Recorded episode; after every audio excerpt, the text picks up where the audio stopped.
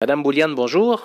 Bonjour. À l'automne dernier, quand on s'était parlé, euh, tout était sur la table concernant l'avenir de Fort Prével, de sa continuité, de changements majeurs, même sa fermeture. Finalement, pour 2015, euh, vous prenez le risque de rouvrir l'établissement. Oui, bon, on garde la même formule qu'on avait en 2014. Donc, les opérations de la saison 2015 vont se dérouler euh, normalement. Pour que les gens se souviennent concrètement, ça voudra dire quoi les opérations de 2014 versus 2015? Ben, écoutez, euh, ce qui va être offert euh, à la clientèle, ça va être euh, d'abord l'auberge et, le restaurant, le golf et son casse-croûte, la boutique aussi, puis les gens vont pouvoir venir dormir aussi en chalet et en camping. Qu'est-ce qui a fait finalement qu'au bout du compte, malgré un déficit, et vous me corrigerez, on parlait de trois quarts de millions l'an dernier, ouais. qu'est-ce qui fait que cette année, on prend quand même le risque d'ouvrir malgré tout?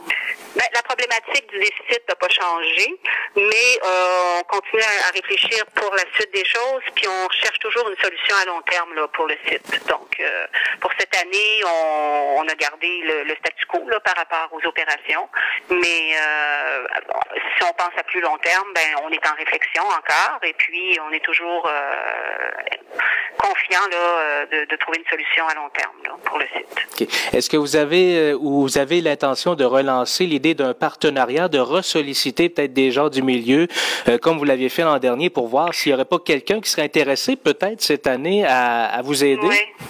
Ben, écoutez, on, on partira pas en appel de proposition, mais effectivement, les idées, si quelqu'un a une bonne idée pour le site, pour euh, pour faire, euh, pour redonner vie à ce site-là, c'est sûr que on est ouvert là aux propositions.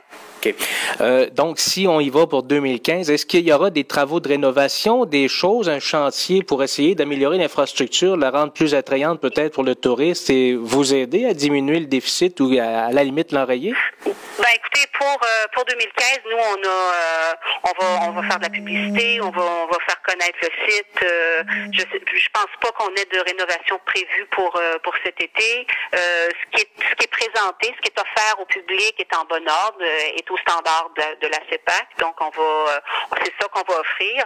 Et puis au mieux de ce qu'on peut faire, on va essayer de faire connaître cette destination là, là aux gens qui vont, qui prendront la route de la Gaspésie cet été. Parce qu'il y a tout un défi, parce que l'an dernier vous parliez déjà d'un chiffre d'affaires qui avait reculé de 9% par rapport à 2013, les déficits accumulés. Là, Oui, ben ça, c'est comme je vous dis, là, la problématique du déficit, euh, c'est pas cette année qu'on la réglera pas cette année. C'est pour c'est la raison pour laquelle on, on, on, on, cherche une autre solution à long terme. Là. Mais euh, pour cet été, on va euh, on parlera pas de déficit, on parlera pas de on va donner le goût aux gens plus de venir euh, profiter de ce lieu-là qui est magnifique. Là, je veux dire, c'est un, c'est un golf. sont rares les golfs qui, qui, qui surplombent comme ça la mer là, avec autant de autant de, de, latitude. Hmm. Mais est-ce qu'on peut dire finalement que 2015 sera vraiment l'année de à la croisée des chemins finalement?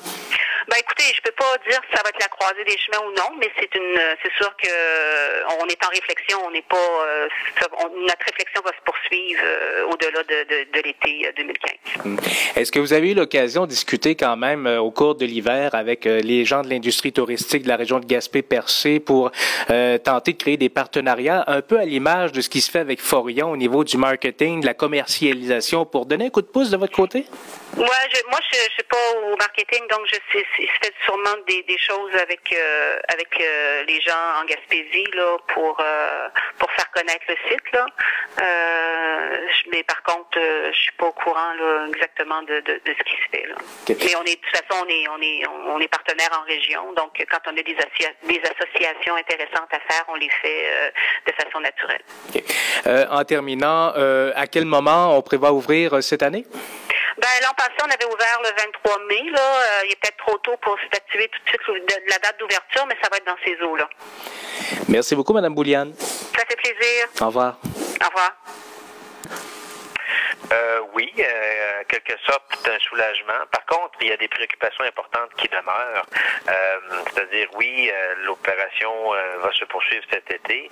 Par contre, on sait que la CEPAC cherche à se départir de cette infrastructure-là, n'y investit pas ou très peu depuis plusieurs années, si bien qu'on est aujourd'hui confronté à, il faut le dire, une certaine décrépitude des, des installations, malheureusement.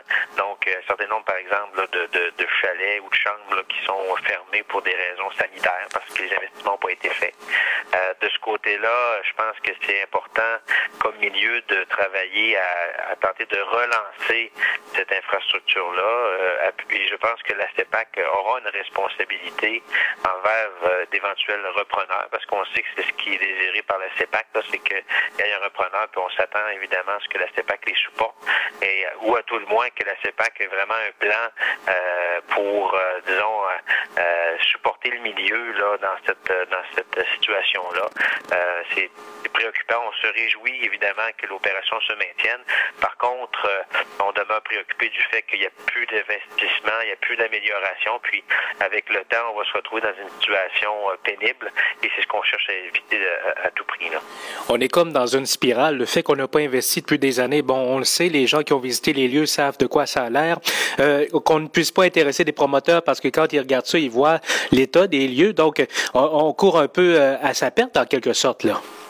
Ben écoutez, c'est ce qu'on, c'est ce qu'on, en fait, moi, je mets pas en doute la bonne foi de la CEPAC puis les efforts qu'ils y mettent. Par contre, on connaît malheureusement trop bien la recette quand il est question d'infrastructures gérées par des entités gouvernementales où on laisse filer pendant plusieurs années, puis après euh, X nombre d'années, on se retrouve devant une infrastructure qui est tellement décrépite que tout le monde s'entend que bon, on tire la blog. Euh, c'est ce qu'il faut absolument éviter dans ce cas-ci et, on s'attend évidemment que la CEPAC, je pense qu'elle a démontré une belle ouverture de ce côté-là, mais on s'attend à ce que la CEPAC supporte le milieu euh, dans, dans la, la, relance de cette infrastructure-là et qu'elle, qu'elle dans le fond, elle, elle continue d'assumer sa responsabilité dans ce dossier-là.